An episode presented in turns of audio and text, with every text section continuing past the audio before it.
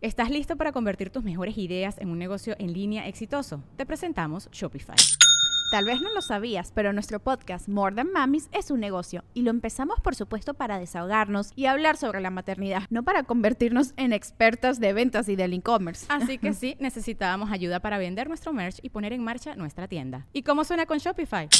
Llegó otra venta. Shopify es la plataforma de comercio que está revolucionando millones de negocios en todo el mundo. Ya seas un emprendedor desde tu casa o desde donde sea, Shopify es la única herramienta que necesitas para iniciar, administrar y hacer crecer tu negocio sin dificultades. Con Shopify puedo gestionar pedidos, envíos y pagos desde cualquier lugar, brindándote toda la información y estadísticas de tus ventas al detalle. Regístrate para un periodo de prueba con tan solo un dólar al mes en shopify.com barra sonoro, todo en minúsculas Ve a shopify.com barra sonoro para llevar tu negocio al siguiente nivel. Shopify.com barra sonoro.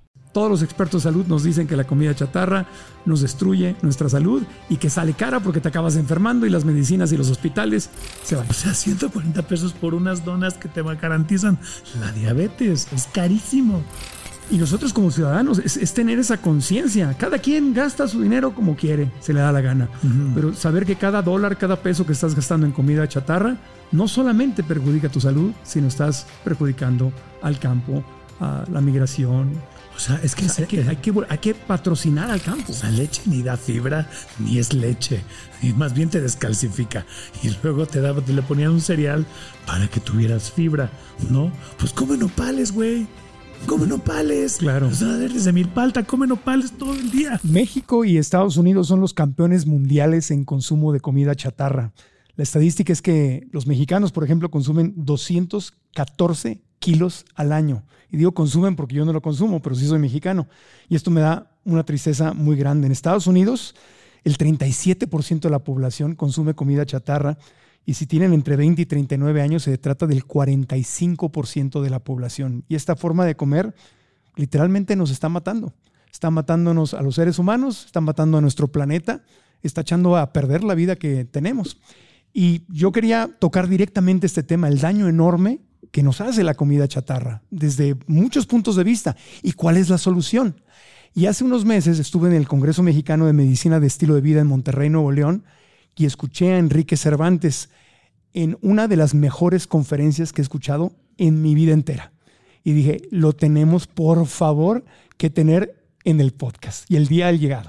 Es un experto apasionado, un gran ser humano que nos va a hablar con inteligencia, con sentido del humor sobre las soluciones. El problema de la comida chatarra, el daño que nos hace y cuál es la solución, cómo salir de ahí. Así que aquí estamos en el Hotel Gran Fiesta Americana Chapultepec en Ciudad de México con nuestro hermoso público en vivo que nos acompaña. Episodio de 166. Comenzamos. De Marco Antonio Regil es una producción de RGL Entertainment y todos sus derechos están reservados.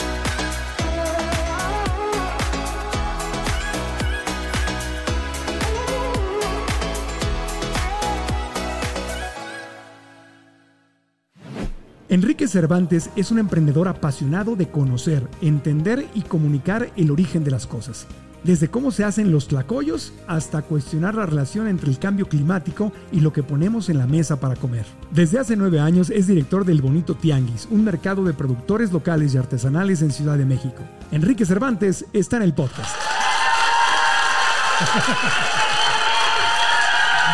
Enrique Cervantes, bienvenido amigo. Gracias Marco. Qué gusto tenerte aquí, te damos una cálida bienvenida. Ustedes ya saben, suscríbanse al canal, denle like al video y comenten aquí abajo lo más importante para que nos ayuden a que el video crezca. Enrique, esta es una cifra espeluznante. 214 kilos per cápita de comida ultraprocesada al año. En el caso de México y Estados Unidos va por el mismo camino. 30%, eh, el 30% de la dieta, del gasto mexicano se va en botanas saladas. En botanas saladas. Quiero decirles que Enrique se está recuperando de su voz. Tuvo, una me van a operar, ahí voy, pero. Tuviste COVID y eso es una tuve COVID y es una, es una de las nuevas cosas que están surgiendo con COVID. Ajá. Entonces, este. Es el COVID largo se llama, donde una cuerda vocal no, les, vocal no le está funcionando muy bien Y pues por Pues el COVID maldito, no, más bien. El COVID maldito, pero bueno, esto me dio. Y bueno, haré lo mejor posible para hablar bien. Claro, no fue por comida chatarra. No fue por comida chatarra. Ok. No. Oye, tú tienes el bonito tianguis aquí en Ciudad de México Exactamente. y estudiaste un año de agronomía. Yo estudié año de agronomía, tengo carrera trunca, lo digo, lo digo abiertamente, Sí. pero ese año le eché todas las ganas y este, luego me, me fui a estudiar artes escénicas y por azares del destino me formé como maestro de yoga y en mi centro de yoga iban productores y hortalizas de, de por Six Flags. Ajá. O sea, eh, conocí un productor ahí de, de Totolapan y este, las probé y dije, wow. Y conocí toda la parte rural de la Ciudad de México. Y dije, pues hagamos un mercado donde la gente conozca lo que produce la ciudad, ¿no? Entonces, Sí. esa fue la idea y la gente se empezó a emocionar y empezamos a crecer y a crecer. Y hice documentales, ahora también salgo en el canal Gourmet, soy, soy parte de los conductores porque hablo del campo y de la importancia de regresar al origen y la importancia de comer lo local. Sí.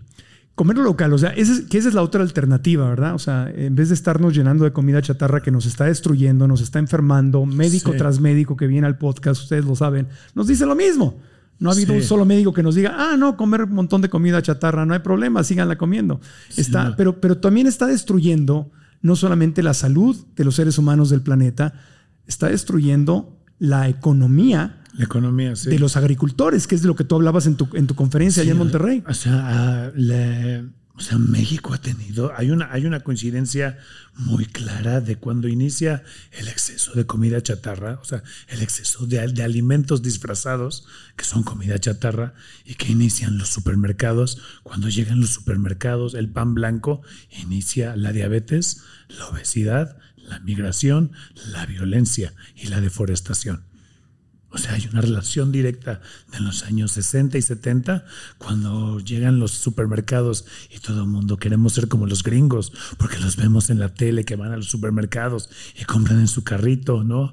Y además hicimos los malls y todo ese tipo de cosas y dejamos de platicar en los mercados, de conocer al carnicero, al de los quesos, al de las tortillas, al de la fruta y de la verdura, cuando esa actitud que lleva 10.000 años de existir, que es tan humana, que es tan necesaria, tan social, se pierde, empiezan a llenarse las ciudades de cinturones de pobreza, la gente empieza a migrar porque les dejan de pagar lo que necesitaban para poder subsistir, pero aparecen los los productos empaquetados que son más caros que los productos naturales, aunque producirlos es más barato.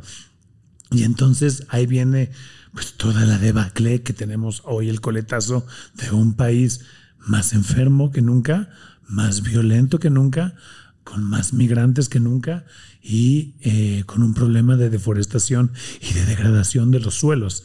Y todo tiene que ver con cómo hemos producido la comida, porque es lo que el humano más hace.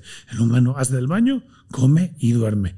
Y lo cómo se produce la comida ha definido todo lo que todos los problemas que hoy tenemos como sociedad, todo. Claro, es un problema que no le afecta solamente a México. En el podcast lo ven en Colombia, en Ecuador, en, en toda América Latina, nuestros eh, paisanos en Estados Unidos que viven, bueno, yo vivo en Estados Unidos, eh, y también, también afecta. Ha sido, ha sido eh, el, el consumo de comida chatarra nos ha ido transformando, pero como bien dices, este problema empezó en los 60, los años O sea, 60. cuando se empieza a industrializar la publicidad del pan blanco en los años 60, decía la publicidad impresa en los periódicos, decía un pan blanco para una vida mejor. Ujú.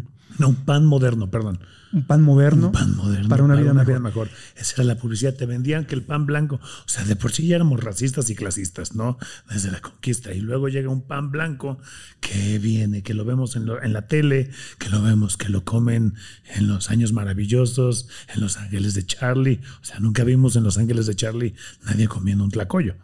Claro, No, un taco, un tlacoyo. Un taco, un tlacoyo, una tlayuda, ¿no? Sí. No, un clemole. Pues no, eso no pasaba. No, Sí. comían sándwiches, comían pizza, comían pasta y de repente toda esa comida fue la que dijimos, ah, nosotros tenemos que comer esa comida porque es la comida de la modernidad. Viene de Europa, viene de Estados Unidos y va a ser más cara y hay que... Y entonces las bodas pasaron de ser mole, barbacoa, frijoles, tortillas, eh, Mm. platillos súper suculentos. De repente ya filete miñón en espejo de no sé qué y espejo de cilantro y brindábamos con vino cuando aquí teníamos mezcal y empe- todo lo que fuera mexicano se empezó a mandar solamente para el 15 de septiembre. Claro. Ahí sí, pero entonces, entonces la, com- la comida chatarra se volvió el alimento. ¿No? Entonces el pan blanco, cuyo segundo ingrediente es el jarabe de alta fructosa, tú ves cualquier, cualquier marca, el segundo, el segundo ingrediente es un jarabe para endulzarlo. Así es, entonces eso se volvió alimento y el, el pan blanco tiene leche, mamá, dáselo a tu hijo y ponle salchicha y ponle queso y pasamos de llevarnos taquitos de frijol y tlacoyitos y gorditas y quelites y las señoras que llevaban los lonches al colegio, no, ahora hay que comer hamburguesas. Entonces, entonces la gente que producía el maíz pues llegaba a los mercados y le querían pagar nada por el maíz, pero ¿qué tal si pagábamos por el pan blanco muchísimo? Si tú te das cuenta de lo que cuesta un pan blanco, un- una, lo que venden en las tiendas estas que se reproducen todo el tiempo, este, sí, entonces es carísimo, es carísimo, es harina refinada, pero eso lo vimos como valorado como algo sí bueno, la pasta es carísima, el sushi. Tú vas a un lugar y sushi, ocho rollitos de sushi valen 80, 90, hasta 200 pesos porque tienen filete. Bueno, y entonces la barbacoa que se tarda nueve, años, nueve horas en un horno de piedra con hojas de maguey, donde nada más tienes que sacar el mezquite y tienes que curar a los borregos que lo crecen y pastan. ¿Cuánto debería costar entonces? ¿No? O los frijoles que vienen de un cultivo larguísimo, que se riegan con el temporal, que se, que se eh, abonan con, con estiércol, que se cultivan a mano, pues tendrían que ser carísimos, pero no. Sin embargo, hay una idea de que la comida sana es cara. Claro que no, no es cara. A mí me lo dicen todo el tiempo. No ¿Usted cierto. por qué es rico? Usted Mira, sale en la ahí, tele. Ahí te, va, ahí te voy a poner un ejemplo. Acá hace dos semanas estuve en Tlaxcala, en un pueblo que se llama Santana Chautempan, y ahí un kilo de tortillas a mano de la producción de maíz del pueblo, o sea, no maíz transgénico, ni híbrido. El maíz ahí, un kilo de tortillas cuesta 24 pesos. Un kilo de tortillas. Tiene tres ingredientes. Maíz, cal para nixtamalizarla y agua. Eso es un superalimento porque el maíz al hervir y la cutícula separarse se vuelve súper digerible, es un buen carbohidrato y nos ayuda porque está lleno de fibra. En el mismo pueblo, tres cuartos de pan blanco cuestan 36 pesos. Tres cuartos de kilo, o sea, ni siquiera es un kilo. Y el pan blanco es mucho más caro y tiene 36 ingredientes. Sí. Entonces, no es un tema de dinero, es un tema de cultura, es un tema de racismo, es un tema de clasismo y es un tema de aspiracionismo. O sea, aspiramos a parecernos a aquello que nos conquistó. Esto no lo digo yo, esto lo dice Octavio Paz. Octavio Dejó Paz. Octavio Paz en el laberinto de la soledad, lo dijo desde ahí. O sea, los mexicanos tenemos esta parte de querernos parecer a aquello que nos pisoteó. Y eso lo llevamos a todo. El tinte más vendido en México es el tinte güero. eh, lo vemos y ahora la cultura del narco es una manera de parecerse a Beverly Hills, pero versión Sinaloa. ¿no? Y entonces ahora nos encanta hablar y lo comentamos en el Congreso. eh, entonces el healthness, el wellness, el sunrising, es todo este tipo de frases, nutrition, nourish cuando aquí tenemos palabras, ¿no? Y somos un país donde hablamos de que somos un país que en México eh, no, no somos incultos, cuando tenemos una gran cantidad de culturas indígenas que son bilingües, hablan dos y hasta tres lenguas, pero como no hablan inglés, entonces no reconocemos que tenemos un gran valor de multilenguas, ¿no? Un ejemplo muy claro, somos el único país que celebra su independencia en otro país. O sea, los mexicanos pagan por ir a ver a Juan Gabriel, Que en paz descanse. Es, es, duro todavía. Juan Gabriel es muy duro su muerte. Pero bueno, este, se nos fue, es que son muchos. Sí. Elena, Jenny Rivera, Juan Gabriel. Vicente. um, Vicente. Sí. Esto no para, ¿no? Es muy dura. Pero este, o sea, somos, o sea, vamos, pagamos por ver a Luis Miguel, a Alejandro Fernández y a Juan Gabriel en Estados Unidos, en, En Las, la- Vegas. en Las Vegas. Ahí, o sea, es, es ilógico. Vamos a celebrar nuestra independencia en Estados Unidos y está bien visto.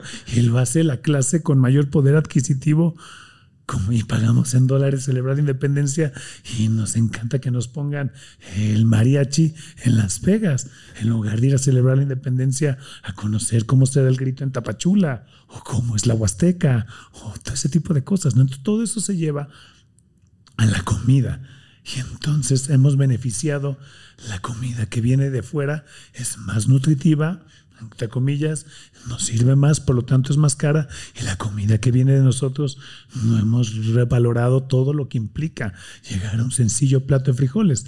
Y es hasta hace 10 años que la UNESCO reconoce a la comida mexicana, toda la comida mexicana, toda. No es como la comida eh, mediterránea, que es una parte de la comida mediterránea, o la ceremonia del té, es toda la comida mexicana, desde las tortillas de harina en, el norte hasta eh, los papazules en Yucatán, hasta los tlacoyos, son patrimonio intangible de la humanidad. De ese tamaño es nuestro baraje, porque México le ha dado al mundo frijol, maíz, calabaza, jitomate, tomate, quelites, guauzontles, eh, chilacayotas, eh, huitlacoche, vainilla, cacao, amaranto y este, todos esos son los alimentos que le hemos dado maguey, nopal.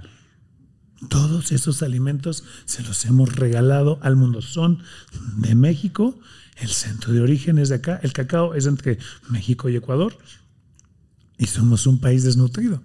Ujú. Y todo tiene que ver porque Tr- Tratando de comer como en Estados Unidos. Entonces, y luego acá yo acabo de venir de Puerto Vallarta ahorita y tienes a los de, a los gringos, oh, tlacayos, I love tlacayas. Oh, y van a Oaxaca y dicen, oh, tlayuda.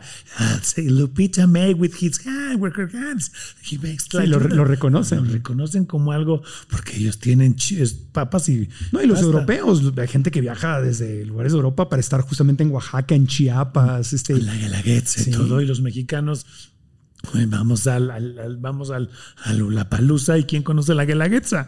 Ujú. No, entonces tiene que ver con unas ganas de, de parecernos a los gringos, de sentirnos gringos de, y de comer como gringos y las consecuencias están ahí. Y no solo es algo que le pasa a, a México. Ahorita yo estaba en mi tienda y llegó una chica y me dice, yo vengo de Honduras, por favor, dame, este, ayúdame con dinero. Este, le digo, ¿a dónde vas? Voy a Estados Unidos. Le digo, no te van a dar asilo. Y tenemos a migrantes huyendo porque se volvió más digno pagar. Pues el cruce cuesta 10 mil, 100 mil pesos aproximadamente. La gente está pagando 100 mil pesos para cruzar Estados Unidos. 5 mil dólares. sí. Sí, y terminar lavando un excusado en un McDonald's. Porque no nos sentimos dignos de sembrar nuestro maíz, porque en los medios no aparecemos. O sea, tú lo ves en los anuncios. El 10% de los anuncios sale gente de morena, sale gente de color, y son- los anuncios de gobierno. La publicidad de todas las cadenas, de las tiendas departamentales, es gente blanca. Pero también porque le hemos dejado de comprar directamente al, al productor, ¿no? Porque el, el Claro. famoso mercado sobre ruedas, yo cuando era niño todavía siempre íbamos al mercado Sí. sobre ruedas con nuestras bolsas esas de tela Sí. o, o venía un verdulero en un camioncito y se paraba el verdulero en medio de la calle y salía mi abuelita, mi mamá a comprarle las verduras y conocíamos al, al- al pro- al O productor. sea, pero es que esa relación es básica para una convivencia humana. O sea, es necesario platicar qué me estoy comiendo. Claro. Y luego esa labor se la dimos al súper. Entonces vas con tu carrito, nada más escoges, no te dice ni de dónde viene, ni quién lo hace, tú tienes que magullar para ver si es bueno, agarras, pagas y listo. Ya la trans y ahora con la pandemia lo pido por una aplicación, me lo traen a la casa, le digo al guardia que me lo suba al departamento, abro mi puerta y la comida está, o sea, lo principal que hacemos, Sí. nos, nos estamos involucrando en eso. Y eso repercute no solo en un tema amoroso y de, social, sino en un tema ambiental. Claro. Porque todo lo que, cómo se produce la comida es lo que va a definir si va a haber agua para la Ciudad de México. De ese tamaño. Sí, y, y, lo que tenemos que entender es que cuando se produce aguacate, tomate, todo eso, y lo compramos en el supermercado, digo, todos compramos en supermercados, me incluyo, no estoy diciendo que yo vivo arriba de una, de una nube, a veces nos olvida que el que se lleva la gran parte del dinero no es el agricultor. No es el agricultor, es el supermercado. Supermercado y, y, hay un intermediario que le compra al agricultor y que le vende al supermercado. Exactamente. Y ese también se lleva. El que de esos tres, productor, intermediario, supermercado, ¿quién es el que se lleva menos dinero? El productor, generalmente. En el campo. O sea, por ejemplo, a ver, el plátano tabasco. O sea, tú sacas el plátano, lo pones en el camión, hay un transportista que lo trae, hay un coyote pasando la caseta de Puebla que te dice el precio por tonelada de plátano está en tanto. No, no manches, ¿cómo crees? Si yo cuando lo empecé a, a cosechar estaba en tanto. Si quieres y si no, pues regrésate. Y no lo deja pasar. O sea, ya saben en la central de abastos que no le van a dejar, que si no se baja de precio no se lo van a comprar. Como te regresas con un camión lleno de plátano, ¿a dónde lo vendes? A ningún lugar. Se echa a perder. La, y aparte, no solo eso, la gasolina. Claro. De cargarlo. no, y no, y no son latas que almacenas y ahí se quedan dos años de que, que lo vendes. Entonces, la idea con proyectos como el Bonito Tianguis o con la gente de los tianguis o los mercados es hacer cadenas más cortas, donde el producto pueda encontrar un mejor precio. ¿no? Y entonces por eso la pobreza. Y por eso, a ver, a ti te pagan la, goma de amapola en la montaña de Guerrero, te la compran a un superprecio, te pagan este año y el que sigue por adelantado. Y el kilo de maíz te lo pagan a cinco pesos. El, el, ciclo del maíz se tardó un año. Ahorita, por ejemplo, se dejó secar el maíz, ¿no? Por las heladas. Luego ya sale la mazorca dura, se desgrana, ¿no? Y luego ese maíz se guarda. Si tienes que cuidar que los ratones no se los comas, que no les salga palomilla. Le tienes que poner ajo y muchas cosas para que no se llene de animales. Todo ese maíz lo guardas y es el que usas para tortillas y para, y para tamales. el maíz orgánico, no el transgénico el maíz orgánico, lo guardas en tu casa, lo mantienes durante un año, que no se moje, que no le llueva, lo colectas, saca las tortillas, Luego toda esa tierra la tienes que barbechar, o sea, le tienes que dar la vuelta. Metes las máquinas para que respire. Le vuelves a meter abono y en marzo, abril se empiezas a sembrar con las semillas, con las mejores semillas de la cosecha pasada, vuelves a sembrar. Crece el maíz y para septiembre está listo. La mitad de la producción se va en, maíz tierno para esquites y para tamales del, y para tamales de lote. La otra mitad se deja secar para el resto del año. Es un trabajo, la gente deshierva a mano, no con glifosfato. O sea, no metes a mano, vas quitando la hierba porque si no esas hierbas le quitan el alimento al maíz. Y entonces todo ese trabajo pasa para que te paguen cinco pesos el kilo. Y te dicen, no, el kilo de tortilla está carísimo. Pero ¿qué tal las donas del aeropuerto que todo el mundo lleva en el avión? Carísimas. O sea, y, nadie, y nadie protesta. Y nadie dice nada. Una docena cuesta 140 pesos. ¿Qué pedo? O sea, 140 pesos por unas donas que te garantizan la diabetes, un café, o sea, un refresco, es carísimo.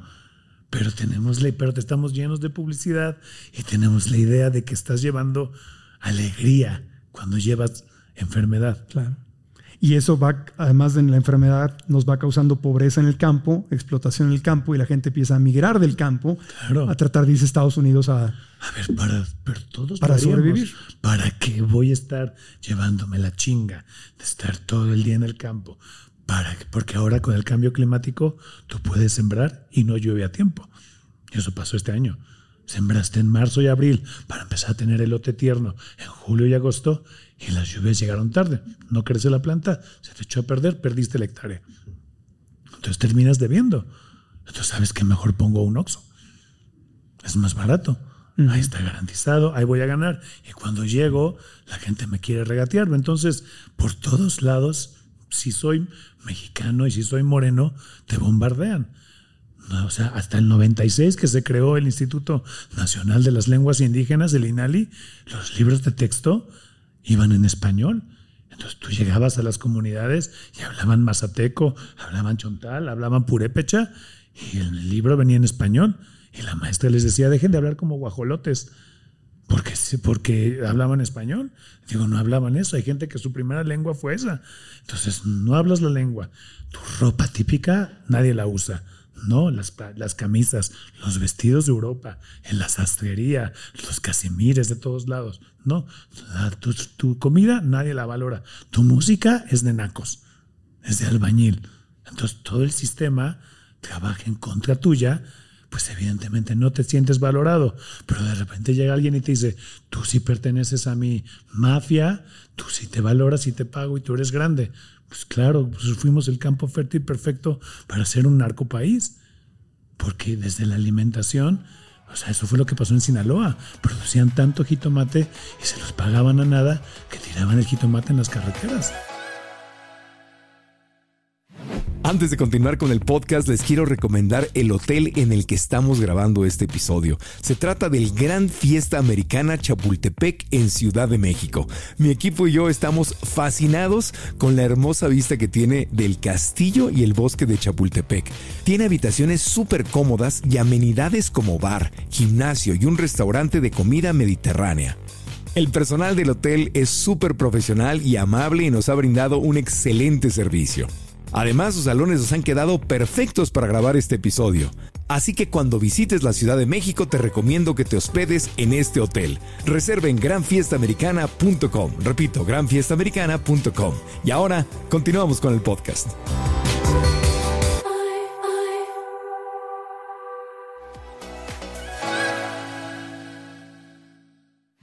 O sea que indirectamente la comida chatarra también provoca narcotráfico. Claro, claro, porque entonces la gente está con bombs de azúcar todo el tiempo y se vuelve, entonces queremos, te sientes bien, te sientes triste, comes azúcar, te sientes mal. Entonces ahí es el, es el campo fértil para las drogas también.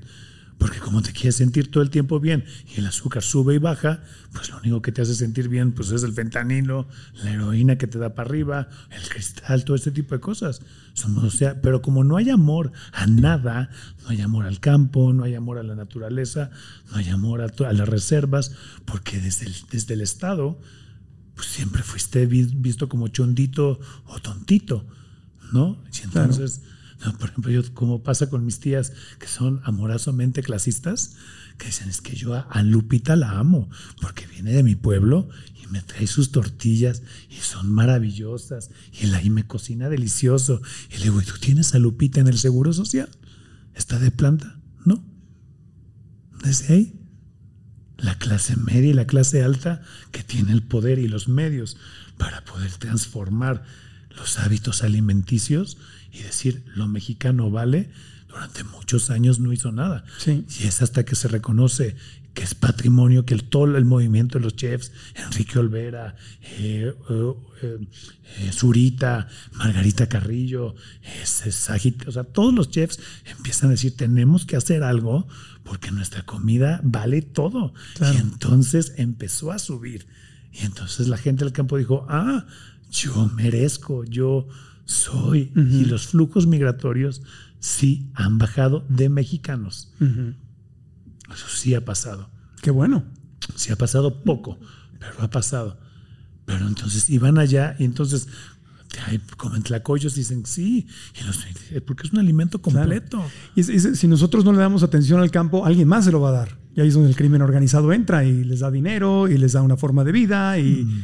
Y, no, y tú lo ves, tú lo ves ahorita con Michoacán, eh, todo el bosque de la monarca se está deforestando para sembrar aguacate, porque ahora todo el mundo quiere guacamole. Cuando tenemos, cuando tenemos otras frutas, otras variedades, tenemos muchísima diversidad y entonces nos hemos enfocado en comer una sola cosa. Entonces no hemos escuchado y tiene que ver con todo lo que también dicen los demás doctores. La medicina comunitaria ya existía en los pueblos. No, los pueblos tomaban medicina en grupo y se curaban en grupo y se sanaban en grupo, que es ahora este movimiento de la medicina comunitaria que viene desde Colombia. No, todo el, todo el tema de la sanación, del llorar, de los partos, de la nueva forma de la lactancia, los pueblos ya lo sabían. Solo que no lo dejamos de ver. O sea, el, el amamantar, el salir con los senos, amamantar en la calle, decían, ay, las indígenas con sus senos amamantando. Pues sí, güey. Sí, sí. Pues sí, eso era lo correcto. Y las mujeres tomaban pulque o atole de maíz blanco para que los senos estuvieran llenos de leche. Y los niños crecían descalzos y ahora se llama grounding. Sí. No, los niños crecían descalzos.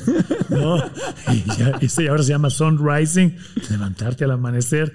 O sea, la vida, la solución a todos nuestros problemas estaba en Angangueo, en Zitácuaro, en Cuetzalan. Ya se sabía qué teníamos que hacer. O, o los sistemas de, de producción como Xochimilco, ¿no? Exacto, lo, lo que te contaba en la, en, la, en la Conferencia. conferencia que me tocó estar en Xochimilco en un paseo y llegó un chavo de la Universidad de Sydney que había estudiado en la Nahua que se fue a hacer su, su bachelor, su master.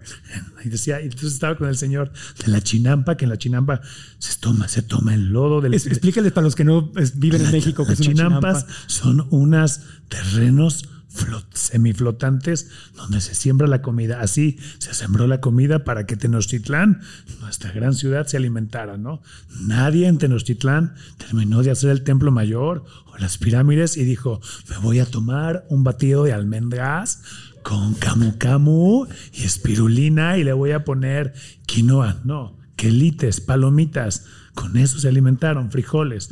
Entonces este chavo llega y entonces está el señor que nos está enseñando su chinampa y le dice, ¿sabes qué? Yo vengo de la Universidad de Sydney y hay un sistema increíble que se llama agricultura biointensiva, que se trata de tener una planta que produce alimento y hay muchas plantas alrededor y todas trabajan con fabulación con la otra. Lo que le sirve a una se lo da a la otra y la otra se lo regresa y los animales entran en el sistema, la popó de los animales se utiliza y crecen. También hay plantas y los árboles protegen unas cosas y entonces tienes en un, en un metro cuadrado muchísimos, muchísimos alimentos para poder comer a lo largo del año, porque lo que te da una planta este año te lo necesitas en la que sigue y se va reproduciendo y te comes el tallo y te comes todo. Y entonces el señor dice, y se llama agricultura biointensiva y yo creo que tenemos que traerlo a México porque es la novedad en todo el mundo.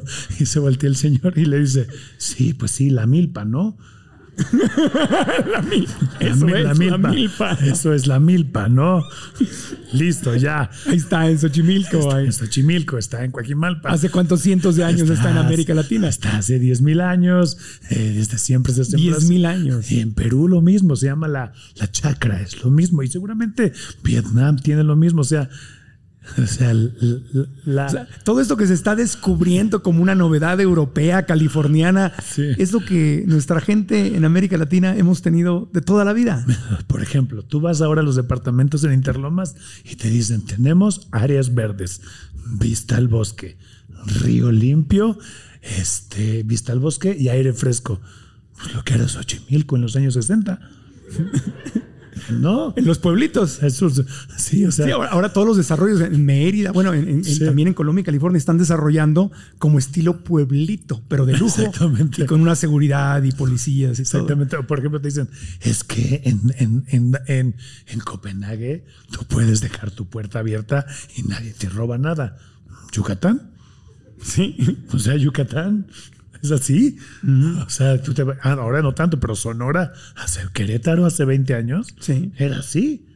Las casas en Monterrey. tú, eres- tú eres el de, de- Yo soy de Tijuana. de Tijuana. Bueno, las casas en Tijuana, bueno, en Monterrey, las casas, los porches eran abiertos. Sí. Así eran, nadie robaba.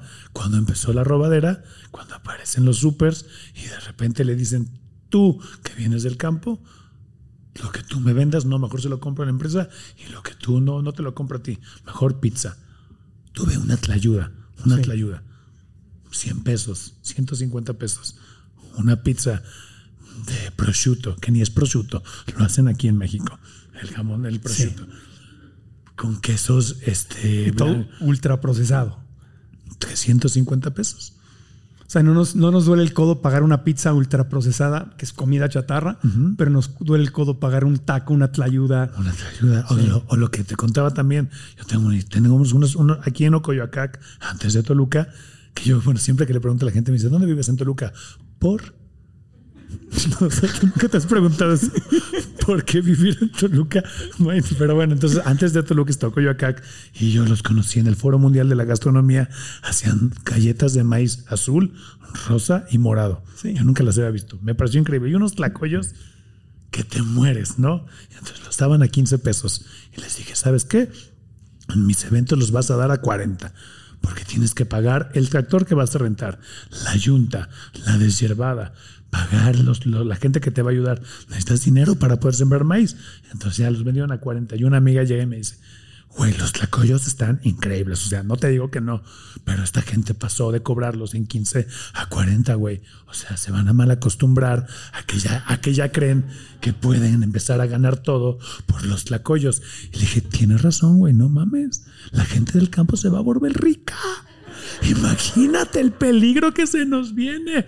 Van a dejar de emigrar, van a dejar de depender del gobierno y de pedir, de esperar las limosnas del gobierno y van a por fin tener una vida digna y se van a llenar de autoestima. ¡Qué terror! Tiene razón. No hay que pagar 40 pesos por un tlacoyo. Mejor págalo por el café, este que ni es café. Ahí sí lo pagas porque te sientes que estás en Nueva York. Y ahí está nuestra tumba, y ahí está nuestra desgracia, porque lo mejor que podría pasar es que el campo fuera rico, que nuestra Claro. gente no migrara a ningún lugar. Claro, que, la, que- que- migración- que compramos esos alimentos eh, naturales. Y lo mismo pasa con las arepas en Colombia, en, Sí. en Venezuela. O sea, no es un problema de toda América Latina. Pero seguimos, aparte, el, el- creo que en tu conferencia también hablabas del regateo, ¿no? Sí, o sea, mí- yo desde niño lo veía que iba, que iba, iba pues, con mi mamá, iba- iban ahí señoras de, pues, de clase media, clase media alta, y le regateaban a, a la, a la- a la- persona indígena que estaba vendiendo o su Claro. mueble o su artesanía. Y, y- y- Por- ¿Por qué le, por qué le ¿Por qué? regateamos a los indígenas? que es una forma de mostrar poder. No regateas en la BMW, No, claro que no. ¿no? O trata de No, regatear en el palacio. el Palacio de Hierro en Liverpool. claro. Oiga, pues ¿cuánto es lo menos? Sí. ¿No? ¿A poco? Por esa cafetera italiana, ¿cu- ¿cuánto es lo menos? No, así. Oye, ¿y si me llevo todo, me das más puntos palacio? No, pues no. O sea, no, pues no. o Pero sea, sí le regateas a la, a la- a la señora eso- indígena que está ahí- sentada. Ahí, ahí está el racismo y Sí. clasismo completo. Sí. De decir, como yo tengo el poder de poder aplastarte, y lo he tenido durante muchos años, Sí. y mi familia lo ha hecho, pues voy y lo hago. Y entonces ahí fue cuando la dignidad se fue. Y cuando la dignidad se va, hay quien te la regala. Sí. Y entonces, pues, el narcopaís que tenemos. Claro. ¿No? A mí me pasó hace mucho con una, perso- una, una persona de servicio que se llamaba Ramona.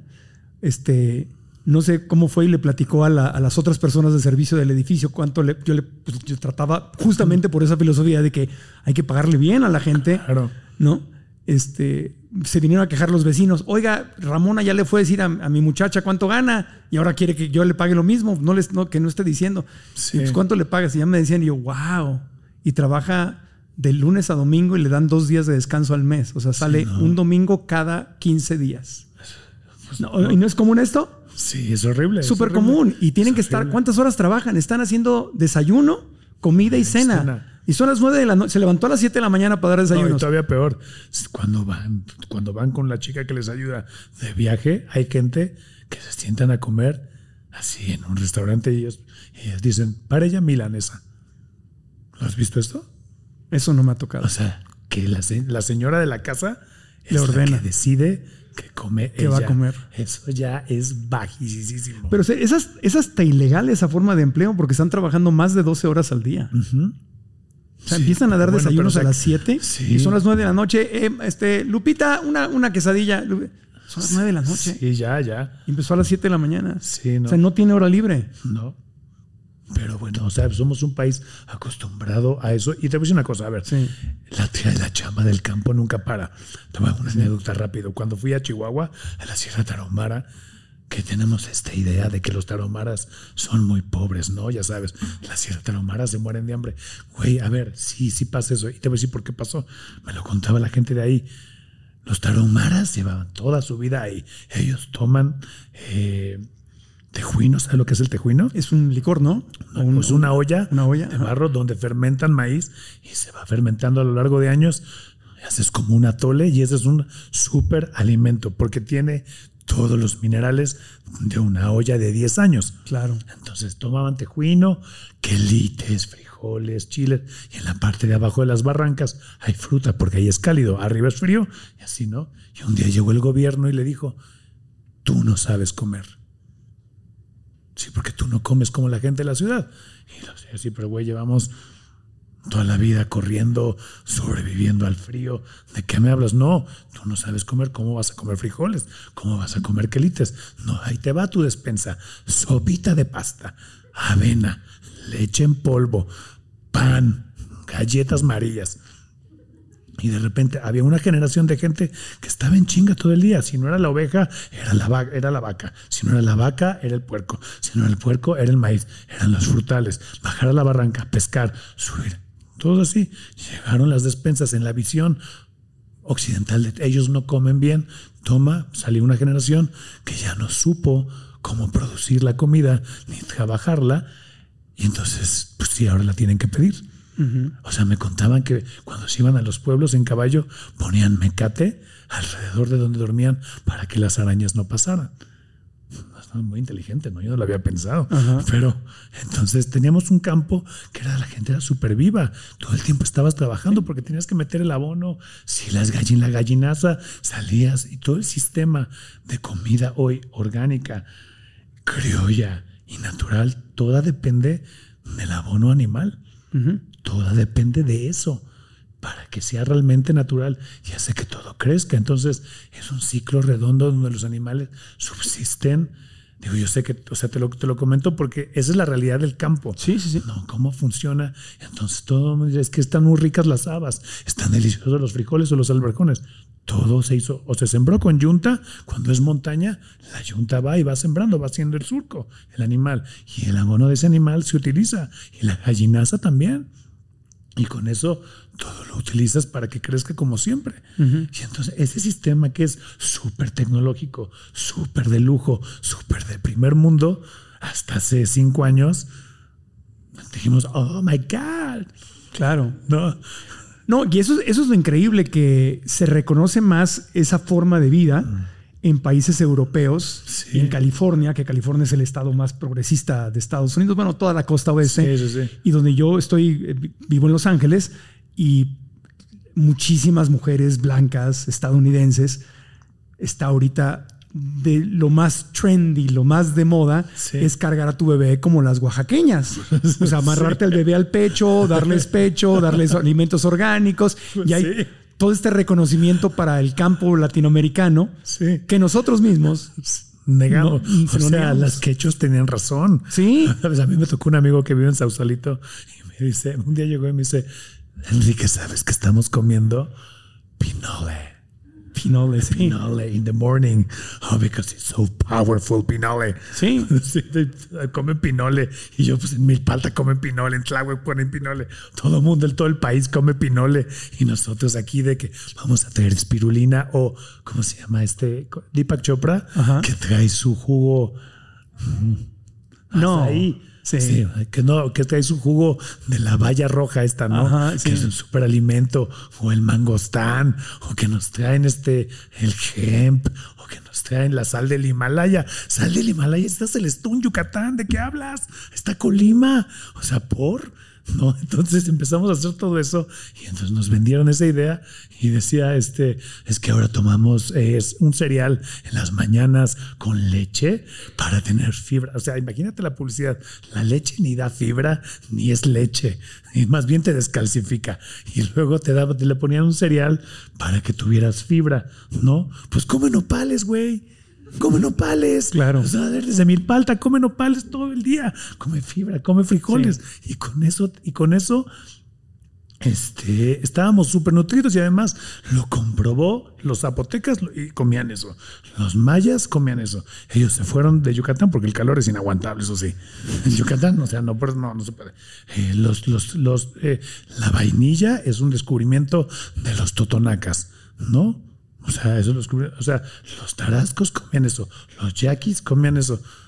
No, o sea, quelites, frijoles, Y es, y es- habas, y es tiempo de regresar a nuestras raíces, a Pachamama, Madre Naturaleza. verdolagas, Sí. guanzontles. Oye, tú hablas siempre de la sagrada trinidad, ¿no? De los alimentos. ¿Cómo, cómo? A ver. No, o tú no hablas. Bueno, lo leí en. en- Bueno, la, la- la Sagrada Trinidad de los Alimentos: maíz, frijol y chile. Ah, sí, la, bueno, que sí, sí, sí. O sea, que todo eso. ya me asustaste, dije. Sí, sí, sí, sí. Según yo lo dices tú. No, sí, o sea, es la, sí, o sea, porque tienes todo ahí. Un tlacoyo tienes, como es de maíz nixtamalizado, tienes un carbohidrato complejo, este, no sencillo, que tiene fibra. Si lo rellenas de frijoles, se vuelve proteína vegetal. Si le pones quelites, antioxidantes. Si le pones chiles, antioxidantes. Si le pones pulque, tienes tienes macrobiota, Sí. ¿no? Y tienes una, una forma de digestión y además tienes un suplemento alimenticio. El pulque lo están vendiendo en los supermercados con Whole Foods en Estados Unidos, que es el supermercado Sí, más sé, sano y más caro que hay. Están vendiendo pulque En lata. En lata. Sí, y lo venden como lo máximo. Sí, por es un superalimento. Sí. Sí, y y entonces- acá en México, pues No, ves más a la gente que va a la pulquería. Sí, no, no solo, exactamente, no solo eso, la siembra de los magueyes Sí. te ayuda a meter CO2 a la tierra, porque tú ves un maguey de 10 años para que dé pulque, es así. Si tú ves la planta así, ves lo mismo en raíces. Eso quiere decir que todo el CO2 se infiltra en el suelo, se le metes agua, los campos, los mantos acuíferos se rellenan con maguey. O sea, es que eh, el ciclo está perfectamente hecho. Es si tomamos pulque y si producimos barbacoa, es una manera de generar que la gente vuelva a reforestar. Hay una campaña gubernamental enorme. Están regalando plantas de maguey porque se está acabando. Necesitamos sembrar de maguey Sí. para compensar las emisiones. Y tú puedes hacer eso. Si tú siembras aceitunas, aguacate, abajo acelgas, quelites, nueces, tienes un microclima. O sea, se puede regenerar. La agricultura, la ganadería, la ganadería regenerativa está proponiendo a través de la popó, se infiltran las lombrices en el suelo y tienes un terreno que tuvo ganadería convencional, que no tiene nada, en tres años de ganadería regenerativa tienes árboles, plantas, pastos de este tamaño, un pasto de este tamaño, quiere decir que tiene raíces hacia abajo, infiltrados, agua, animales, insectos. Nos vendieron, no, hay que matar a los insectos. La visión era, hay que tener el campo lleno de manzanas, todas las manzanas, puras manzanas, sin nada. Matamos a los insectos, los necesitamos. Y tienes entonces alrededor la producción de miel. Porque si no, si, no- si no tienes abejas, ¿cómo fecundas los frutales? ¿Cómo fecundas la vainilla? Sí. ¿Cómo fecundas el frijol? Entonces, la miel es súper necesaria. Y si la miel la combinas con pinole, tienes una barra energética que no tiene ni GNC. Sí. Que un día llegó un chavo a mi tienda y me dijo, acabamos de hacer una barra energética, güey, increíble. Mezclamos pinole con miel. Es un descubrimiento único, es nuevo. La vamos a patentar. Se llaman panteduros, güey. Las venden en la feria en Milpalta. O sea, y, la- y te- y entonces de repente se puso de moda las, estas barritas de granola Ajá. que venían en paquetes de que tenían todo de azúcar para que fueras healthy. Y, por correr, miel con pinole. Pero de ahí viene la percepción de que la comida sana es cara, porque esta se refieren a esos productos empaquetados, Empaquetados. no a la raíz de las cosas, a la, dieta de la milpa, Exactamente, exactamente. que no es cara, no es caro. no es cara. Si tienes nuevas metas este año, como crear o hacer crecer tu negocio, subir o bajar de peso, dejar de fumar, aprender un idioma, mejorar tu bienestar financiero, viajar, disfrutar más a tu familia, comer más sano, la meta o el sueño que tengas, te felicito y quiero decirte que te puedo ayudar a lograrlo y no tienes por qué tirar la toalla. ¿Sabías que solo el 8% de la gente cumple sus metas? Y no es porque ese 8% tenga algún superpoder, sino porque saben ganar la batalla que ocurre en su mente. Soy Marco Antonio Regil y quiero compartirte los secretos que a mí me han ayudado a darme cuenta y cambiar esa realidad mental para poder hacer mis sueños realidad. Por eso he creado una masterclass gratuita que se llama Descubre si tu mente es tu amiga o es tu enemiga. ¿Qué historia te estás contando? Esta clase está diseñada para que des ese primer paso que es darte cuenta, cobrar conciencia, descubrir si tu mente te está ayudando o está saboteando tus sueños. La clase es gratis y puedes registrarte dando clic aquí abajo o visitando marcoantonioregil.com diagonalmente. Repito, marcoantonioregil.com diagonalmente. Y ahora regresamos al podcast. Entonces, la comida chatarra destruye la economía del campo. O sea, cuando compramos comida chatarra tenemos que entender que no solo estamos como lo dice médico tras médico tras médico tras todos los expertos de salud nos dicen que la comida chatarra nos destruye nuestra salud y que sale cara porque te acabas enfermando y las medicinas y los hospitales se van. Pero destruye la economía. Sí, porque te voy a decir, por ejemplo, qué pasa. A ver si hay una economía que se genera. Por ejemplo, Sabritas le compran muchos productores de papa. Sería, sería injusto decir que no hay una economía que se genera. Pero nos estamos quedando con la versión más corta de la abundancia. O sea, como Sabritas decide el precio, se baja el precio de la papa, ¿no? Entonces, sí. entonces nada más produces papa, tienes puro monocultivo de papa. Pero, ajá, por lo que te voy a decir, no solamente yo los documentales, libros que he leído, no solamente que una empresa grande vaya y te compre papa o, huevo o lo que sea, sino que dice, yo te voy a comprar todo y, así es como vas a producir. Así es como vas a producir. Entonces ya el agricultor tiene que producir exactamente, como ese, ese gigante, ese supermercado o esa empresa grande le dice. Te voy a comprar la papa o el camote o lo que sea, el maíz. Exacto. De tal manera, así lo produces. Sí, como instrucción. Porque yo te voy a pagar este precio y así lo produces. Y, ahí, es, ahí es donde la tierra... Es o sea, hace dos años la ONU dijo, el tema es el suelo. Sin suelo no se produce nada. Claro. Entonces la tierra termina agotada, porque tiene un buen de cosas y como me dijeron una vez en Tlaxcala, cuando llegó el, voy a sonar AMLO, pero tiene un punto AMLO ahí, cuando llegó el neoliberalismo, que nos dijo Carlos Salinas de Gortari, dijo, vamos a firmar el Tratado de Libre Comercio y vamos a llegar a la modernidad, ¿no? Que quién sabe qué quiere decir eso, ¿no? Entonces llegamos, estamos en el otro lado, ¿no? Pero entonces llegó el neoliberalismo y nos dijeron que con los agroquímicos íbamos a trabajar menos, íbamos a producir más y íbamos a tener más dinero. Después de 30 años, ni producimos más, nos costó muy caro, ni tenemos más dinero y lo peor de todo es que ya no tenemos el suelo. Ese es el problema. Y hay más pobreza en el campo. Exactamente. Y, además, esta forma de producir eh, masiva por, a precios muy baratos es lo que provoca la crueldad animal. Sí. Porque ahí es donde entran los sistemas de explotación, como si fuera fábrica con gallinas, con vacas, con pollos, con cerditos. Es, la, es una cultura de tortura animal.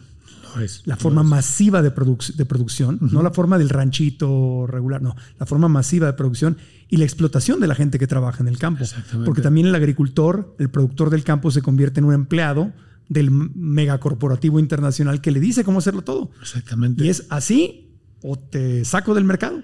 Ahora, y te voy a decir una cosa, hay un mito que las grandes transnacionales te van a decir, no, es que para producir comida para todos los millones, sí es cierto, si no hubiera transgénicos, a ver, no, lo que voy a decir no tengo toda la información y si me equivoco, luego pediré disculpas. ¿Por qué? si te equivocas, nos van a decir en los comentarios. ¿eh? En los comentarios y todo, pero al final soy un ser humano y soy una buena persona. Claro, y eres honesto. Yo no tengo a ciencia cierta si sería posible producir la comida que demanda toda la población si no hubiera transgénicos. No lo sé, no lo sé, no me atrevo a decir. Si todo fuera orgánico, todos comeríamos, no lo sé.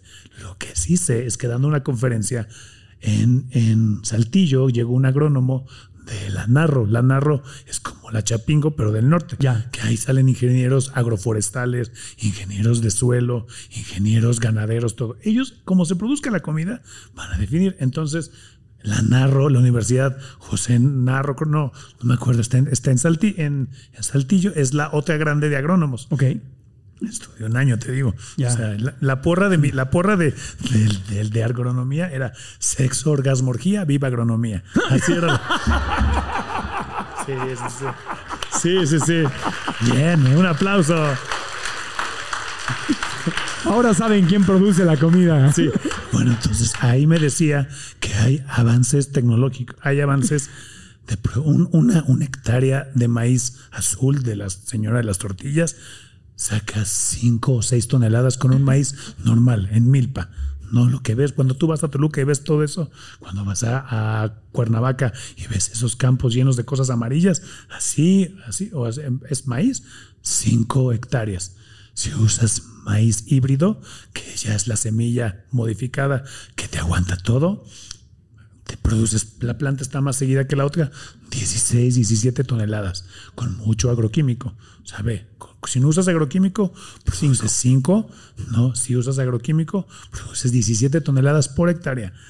Ya se puede con hongos, con, con hongos, con, con, con, con hongos y, con, y con, con los hongos que aceleran todos los procesos, como lo hemos visto en los bosques, y con fertilizantes orgánicos hechos a base de pudrir las frutas y las verduras y la popó. O sea, lo pudres, lo pudres, se vuelve eso un caldo de insectos lleno de bacterias. Las bacterias comen y defecan. Entonces todo eso vuelve un alimento para las raíces. Se pueden producir orgánicamente 40 toneladas por hectárea de maíz orgánicos, sin necesidad de agroquímicos. Y de ahí la apuesta de este gobierno a lo de sembrando vidas.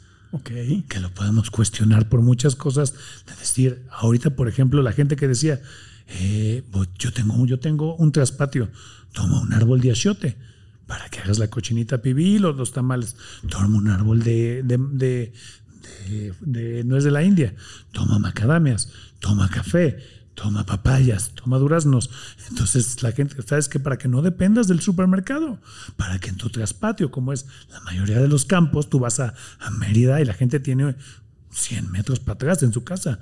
Tienes la miel melipona, la que te acabo de regalar. Esa miel melipona la usas como digestivo, como para las cataratas. La miel la vendes. Entonces tienes un sistema redondo. Claro. ¿no? Entonces, esa es la idea del proyecto. Pero hay un problema muy grande, que ahora el, gobierno, que hay que reconocer que hay cosas muy positivas que, que se, han hecho, el, aunque se puede perfeccionar el tema de haber puesto etiquetas, haber subido impuestos a, comida chatarra, ahorita el tema del, cigarro, de prohibir ya que se fume en, lugares públicos. El gobierno está, ha hecho esfuerzos en México y en otros países por regresar porque aparte al gobierno le cuesta miles de millones de pesos que vienen de los impuestos que se pagan de la gente. La salud. Para andar tapando hoyos que provoca la industria de la comida chatarra y el cigarro. Es que no hay manera, o sea, tú nada más ve, tú ve una fondita mexicana y llegas, ¿qué tiene de comer? ¿Sopita de pasta o arroz? El arroz es un carbohidrato frito. ¿Lo quiere con huevo estrellado o con plátano frito? Claro. Sí, sí, no, vamos, vamos para atrás. Con agua de sabor azúcar. Azúcar. Y dice, de guisado, porque aparte les de guisado tenemos enchiladas, milanesa, chile relleno y taquitos dorados de pollo. Frito. Sí, todo frito. Y de postre, un bocadín. Sí. te dan un bocadín. Sí. o no te dan un bocadín. Entonces, entonces ya, o sea. Y, eso cuesta miles de millones de dólares y de pesos y de quetzales y de lo que sea. De lo que sea. Entonces, seguimos sin, sin, seguimos sin. Curar esas enfermedades. Exactamente. Pero hay, hay, un, hay un, a donde iba yo, es que hay un gran enemigo. Hay un gran enemigo para el gobierno. La industria de los alimentos ultraprocesados, que se opone férreamente, la industria del tabaco, que se opone férreamente a cosas que nos benefician a todos los ciudadanos y que le ahorrarían miles de millones a los gobiernos para poderlos invertir en educación, en salud, en otras cosas, pero que se aferra y que tiene un poder enorme porque son industrias multimillonarias Exactamente. que están en una guerra con el gobierno para detener el avance. Sí, si el gobierno quiere sacar la comida chatarra a las escuelas, ellos se oponen. Si quieren este, que se etiqueten y que se declare lo que hay ahí dentro, se oponen. O sea, eh, ¿podrá el, ¿podrá el gobierno, podremos los ciudadanos del gobierno? A ver, tú vas a decir de este gobierno los aciertos. El programa de la cultura alimentaria de empezar a decir, a ver, cacao que sí es de chocolate, arriba del 60%. De eso se trata, ¿no? De volver a. Ya hay un proyecto de volver a sembrar cacao porque México le compra cacao a, Colombia.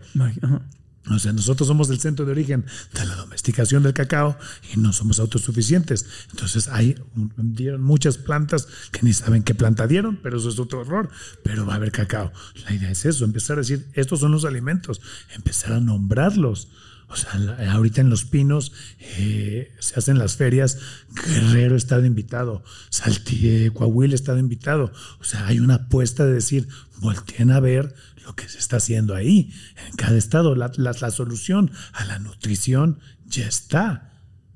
Ya está, está comprobada. Y nosotros como ciudadanos es, tener esa conciencia. Cada quien gasta su dinero como quiere, se le da la gana. Pero saber que cada dólar, cada peso que estás gastando en comida chatarra, no solamente perjudica tu salud, sino estás perjudicando al campo, a la migración. O sea, es que, hay, que, hay, que, patrocinar al campo. En, en un mundo lleno de Coca-Cola, lleno de Oxos, lleno de Sabritas, la, el mayor acto de rebeldía es decir, yo busco al productor. Y le compro. Pero el problema es que la pandemia nos hizo flojos. Entonces se volvió más cómodo así. Me da lo mismo. Pero es decir, yo, o sea, esa es una postura política. Yo me manifiesto y yo voy por mi comida. Yo la selecciono, yo la magullo, yo platico con el Voy al supermercado, al mercado sobre ruedas. Sí, o, o, si quieres, bueno, ya, mira, ya ve al súper, ya. Ya, ve al súper, que no te lleven el súper a la casa. Por lo menos párate en el Soriana. Ya, aunque sea para que platiques con alguien. dale, dale cinco pesos a la señora que en bolsa mínimo. No, pero ya el Soriana te lo llevan a casa. O sea, eso es, eso es, la, eso es la mayor eso es la mayor deshumanización. Sí. Porque estamos rompiendo en los últimos cinco años con un patrón que lo llevamos en las células de 10 mil. Claro. Siempre hemos salido por nuestra comida. Entonces, esa es la idea. Sal por tu comida, sal a defender tu alimentación. Ve, al restaurante, sal por tu comida. Ve revélate, revélate y di. A ver, o sea, no vamos a engañar a nadie.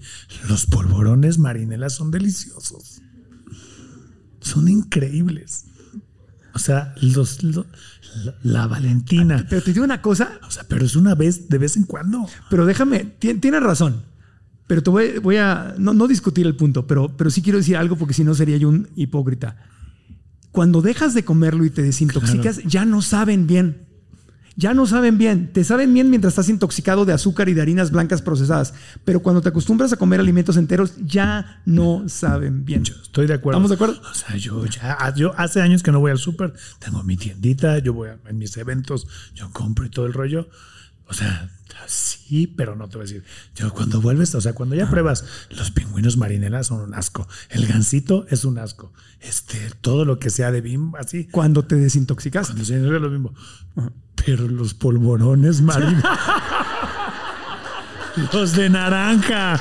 Los de naranja. Pero te voy a decir una cosa. Los de naranja son lo máximo. y los fritos con Valentina. Para eso te trajimos, para que promovieras la comida No, no, no, eso es lo único. Pero, te, voy, te voy a decir una cosa. El otro día que fui por eso, yo hicimos la feria de la esfera y la piñata fuimos a Chignahuapan a comprar esferas. Y entonces en la caseta llega un morro y me dice, no quiere, yo sabía que en Chignahuapan hay muy buen pan. El pan relleno de queso de Chignahuapan es una joya. O sea, empiezas así, como este actor de sonario. Así. Entonces, había un, había un morrito, me dice, no quiere comprar de mi pan. Le digo, ¿qué vendes? Polvorones de naranja. Y le y entonces los traía calientes porque le estaba dando el ah, sol. Él los hizo. Él ah, los hizo. Él, ah, los, hizo. Entonces le digo, a ver, dame uno. ¿Qué cosa? Y le dije, ¿cuánto cuesta? Pues el paquete, no, la caja. Toda. De un vez. De un vez. Y yo andaba regalando. O sea, si se puede. O sea, es claro, o sea, cuando ya pruebas el chocolate, comes chocolate, el chocolate la tienes una porquería.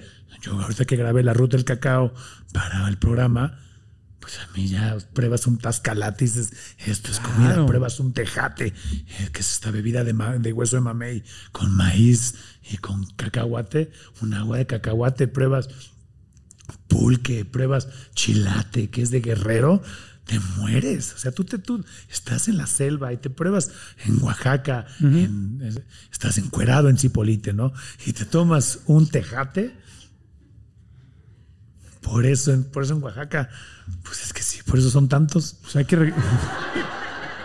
es que te juro que te vigorizas, te lo juro. Pues es que imagínate, trae cacao, trae cacao, maíz nixtamalizado, cacahuate, hueso de mamey. Y todos, no, pues te vas para arriba. Y encuerados, no, hombre. pues por eso todo el mundo viene así polite. No, pero en serio, o sea, todo es de la alimentación. pero es, regresar a la raíz. Es regresar a la raíz de las cosas. Estamos, estamos viviendo una época, estamos descubriendo que hay que simplificar, como ese proceso que empezó en los años 60, ¿no? De todo industrializado, la modernidad. La vanguardia. Ya, ya nos dimos cuenta que no es por ahí, nos, nos equivocamos. Y se trata en este momento de regresar a lo simple, de regresar a la tierra, al origen, a la, a la tribu. Y, se trata de, ser, de ser auténticos en todos los sentidos. O sea, no quiere decir que la comida mexicana está por encima de todo. O sea, el pesto Es un gran alimento. Sí. O sea, es, es piñón, es queso de la mejor calidad. O sea, también, o sea, pero no vale más el pesto que el mole. No vale más el curry que el mole. No vale más la pizza que la tlayuda. No vale más este, la champaña que el mezcal. O sea, son procesos iguales. Pues como dices, es un acto de rebeldía, es despertar y aunque No, la- y, y hay que eso sí hay que copiarle a los europeos. Tú a un español le dices que le llevas queso manchego, caperucita y te lo escupe. Porque ellos saben lo que es un manchego. No, o sea, un, ja- un jamón serrano. O sea, ellos defienden su comida. Defienden, dicen, esto es una porquería, ¿no? Y los franceses, una baguette eh, congelada, hay una regulación ya en Francia de decir, esta es una panadería de congelados que se hornean y otra de masa madre. Y no cuestan lo mismo y no es lo mismo.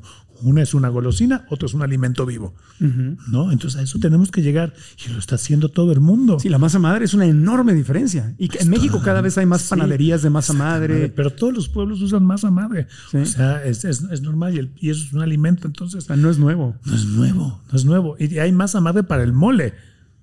O sea, tú vas con por ejemplo, eh, esta cocinera tradicional, ah, que está en Comalcalco, tiene su mole madre y entonces hace mole y le pone una cucharada del mole que lleva dos meses o no sé cuántos y entonces eso genera la fermentación para que el mole esté funcionando igual. O sea, son secretos de toda la vida. Entonces, cuando te comes un alimento con esas características, te estás llevando a la boca el saber ancestral de toda la humanidad. Porque imagínate el descubrimiento de la nixtamalización. ¿A quién se le ocurrió? Porque Colombia no nixtamaliza, Venezuela no nixtamaliza, Bolivia sí, Chile no nixtamaliza, Argentina no nixtamaliza, Panamá no nixtamaliza. Todos se comen el maíz tierno y lo hacen arepa. Ok. Pero imagínate el decir, vamos a poner una olla. Bueno, mira, por ejemplo, esta pulsera que traigo aquí, esto se llama teocintle. Ajá. Este fue el, el primer maíz. O sea, era un maíz chiquito. Entonces la vecina dijo, oye, ese maíz te acaba de crecer, es más grande, dame sus semillas y las voy a juntar con, mi- con mis maíces más grandes. Y se fueron juntando y se fueron cruzando hasta que tenemos los maíces de Jala Nayarit que miden hasta 34, 43 centímetros. Así se hace el concurso del maíz más grande. Eso pasa en Nayarit. Entonces, esta es la mezcla. Entonces, imagínate decir, vamos a, vamos a hervir. ¿Y qué pasa si le pongo cal? ¿Y qué pasa si le pongo tequesquite? ¿Y qué pasa si le pongo ceniza? ¿Y qué pasa si raspo la montaña y eso se lo pongo al maíz? Y fueron descubriendo que entre más pasaba eso, era más fácil digerir el maíz. Y se dieron cuenta que era más suave. Y lo hicieron bolita. Y lo hicieron, porque lo hicieron así. Y lo hicieron así, gordita. Y lo hicieron así, tlacoyo. Y lo hicieron así, molote. Y lo hicieron así, tlayuda. Y lo hicieron así, tortilla. Exactamente. Y lo hicieron así, memela. Y lo hicieron sin borde. No, y lo hicieron así, sope. Y lo hicieron sin borde, memela. Y, sí, lo, y, le pusieron a dorar tostada. Y lo cortaron en cuadritos, totopo. Mucha creatividad. Así fue. Y lo hicieron, y lo hicieron bolita, y lo hicieron, lo hicieron ovalado, y relleno, tlayoyo. ¿No? Y, lo hicieron, lo, lo capearon, y lo pusieron con queso peneque. Güey, es una maravilla.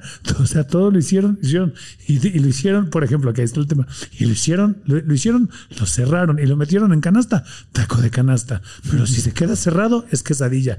Pero la flauta es más larga. Pero el taco dorado es una cosa amorfa, porque es, es- porque es flauta, ¿estás de acuerdo? El taco dorado es flauta, pero es taco dorado.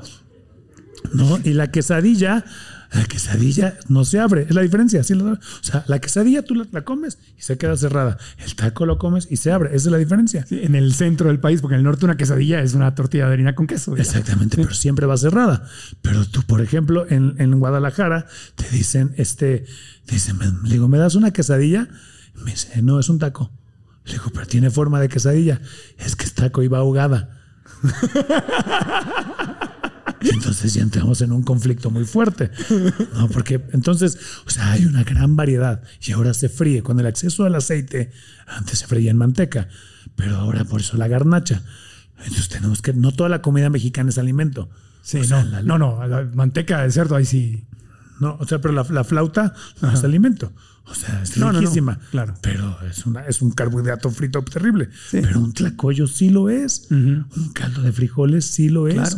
Un mole de olla sí lo es. Un clemole, un guachmole, un, un chismol, tamales. Los tamales son alimentos y son comida deliciosa. Entonces, rompamos ese clasismo en todas las áreas. O sea, cuestionemos lo que vemos, cuestionemos las campañas publicitarias. Sí.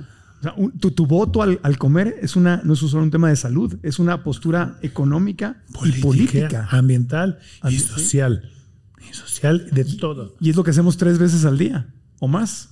Sí. Entonces es importantísimo ese voto. Importantísimo ese voto y sobre todo buscar, mira, hay un todo, un- todo- un debate con los veganos, ¿no? Yo debatí con un vegano y le decía, No me digas. Sí. Pues aquí tienes otro. No. Sí, yo sé. Yo le decía, a ver, explícame esto. A ver. La- tú tomas tu proteína vegana y la harina de chícharo, ¿de dónde viene? India, Pakistán o China. Ajá. ¿Cuánto? cu- La, la huella de carbono. En México están produciendo con gusanos, con gusanitos, proteína de la mejor calidad llena de omegas. ¿No? O sea, hay todo un cuestionamiento. Sí, lo que ves es que ahí se juntan dos temas distintos: o sea, el pero- ambiental y la crueldad animal. Y la crueldad. Son dos cosas entonces, distintas. eh, La miel es un tema. La caña de azúcar quema todo. Destruye toda la selva. Y luego, cuando está la caña, se le pone fertilizante. Y luego se quema la caña en el lugar. Y luego se va al, al- al ingenio y se vuelve a quemar. CO2. Las abejas necesitan de los árboles. O sea, yo, yo lo que, o sea, yo digo, abramos el debate, porque hay formas diferentes de producir. No hay manera de que ningún pueblo te produzca habas, frijoles, quintoniles, garbanzos, quelites sin gallinaza y sin, y sin, y sin abono. Porque con qué lo vas a sustituir con urea, con comprar fertilizante. Sí, yo, yo creo que de ahí tienes, tienes un punto muy importante y ese yo no veo que ese sea el problema. Ni estoy proponiendo, yo no, Mm. No, no, no, personalmente no, no lo, que, lo- lo que lo ese abre es que volteemos a ver eso, porque hay una Claro. tendencia a decir, este, vamos a traer superfoods, Sí.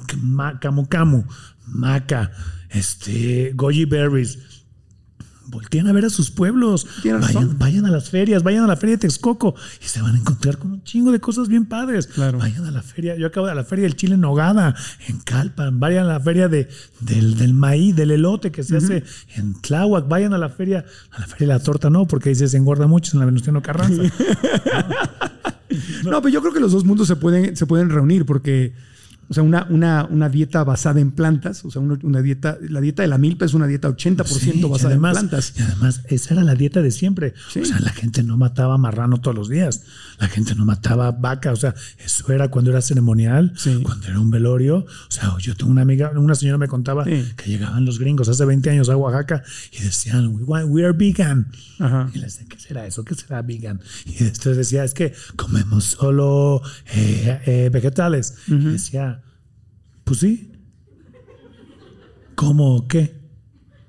No es domingo. Ellos nada más comían animal el domingo. Sí. Sí. O sea, caldo de la, la sopa de guías.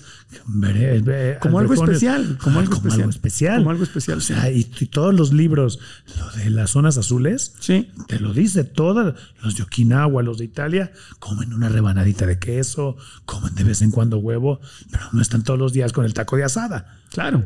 ah, no, yo estoy de acuerdo contigo, ese es el punto. Y, el- y ta- también la forma en que se trata el animal, porque no es nada más la muerte del animal, sino es desde cómo los crías, etcétera, etcétera. Claro, Ese sería tema, es tema para otro podcast. Es Pero otro podcast. Es el tema, pero yo creo que los dos mundos pueden convivir perfectamente bien. Una dieta integral basada en plantas y lo que tú estás diciendo es muy válido. Volteemos a ver los superalimentos nacionales.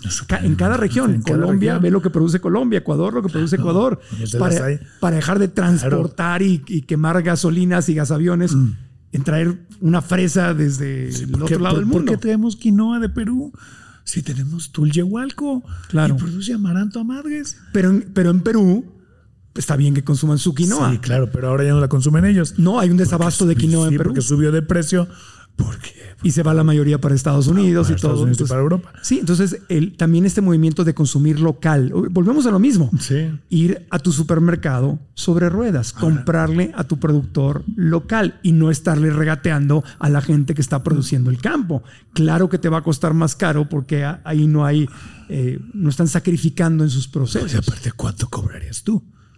Como una vez, una vez yo hice un TikTok que fue mi TikTok más viral, llegó como un millón de vistas. Ajá. Ves que ponían, ves que ponían este de, este, decían, es que la tortilla está muy cara y ponía la música de telenovela. Ajá. Así, este, decía, decía, "¿No está muy cara, pues hazla. Claro. Quémate los dedos, nixtamaliza, a ver, que no se te pase la cal y se te echa a perder todo. Muy chingona para, para regatear. A ver, carga, a ver, desgrana el maíz, a ver si es cierto. Claro. ¿No? Entonces, el comercio local no es un tema menor porque es el inicio de todas las soluciones y es el fin de todos los problemas. Por eso, los, la ONU en su programa para el, para el 2030 todo tiene que ver con comercio local. Y mi proyecto del Bonito Tianguis llegó la morra de la ONU y me dice: Está redondo, es todo, es comercio local. Ya. Ahí en el bonito tianguis lo que vendes, aquí en Ciudad de México, para ahorita dinos Sí, en dónde sí, lo pueden sí. encontrar para que vayan. Tenemos festivales de maíz, festivales de cacao, festivales de arroz, festivales de frijoles, festivales de calites y siempre vas a encontrar productores. Haz tu súper, haz tu mandado ahí. Y son cosas locales. Son cosas locales, ¿no? Entonces, esa es la idea.